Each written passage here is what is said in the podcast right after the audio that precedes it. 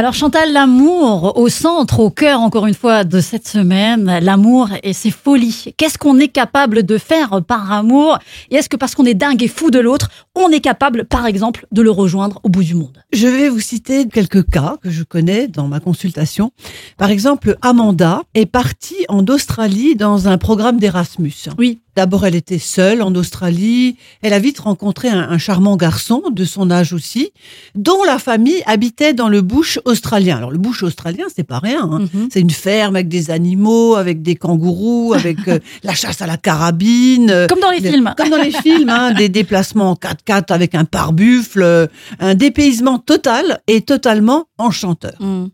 Et donc cette idylle entre elle et, et Tom a duré toute l'année. Ils ont 20 ans, ils n'avaient même pas 20 ans d'ailleurs tous les deux. La vie de en soi, des projets plein la tête. Et l'idée d'une séparation géographique aussi lointaine évidemment, elle leur était totalement insupportable. Alors Tom est venu visiter l'Europe. Il est venu à Paris pendant l'été. Et très vite, il a réalisé que les grands espaces lui manquaient, que la mentalité ne lui convenait pas. Et on le comprend, et qu'il était hors de question pour lui de lui venir s'installer et de poursuivre ses études en France. Mm.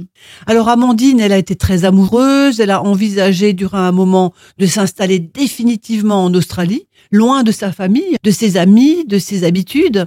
Et sa maman a réalisé qu'elle allait perdre sa fille. Elles sont très proches toutes les deux. Elle allait la voir que rarement, et même euh, ses futurs oui. petits-enfants. Mm. hein. Et la fin du programme Erasmus a contraint Amandine à faire un choix.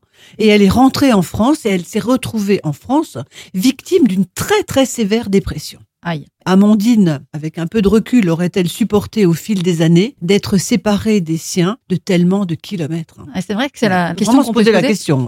Il y en a qui le vivent très bien, et Oui. puis il y en a d'autres qui effectivement euh, se prennent les après-coups. Hein. Dans Oui. tous les cas, on va en découvrir des choses qu'on fait par amour tout au long de Mhm. cette semaine, il me semble, Eh oui. Chantal. À demain À demain.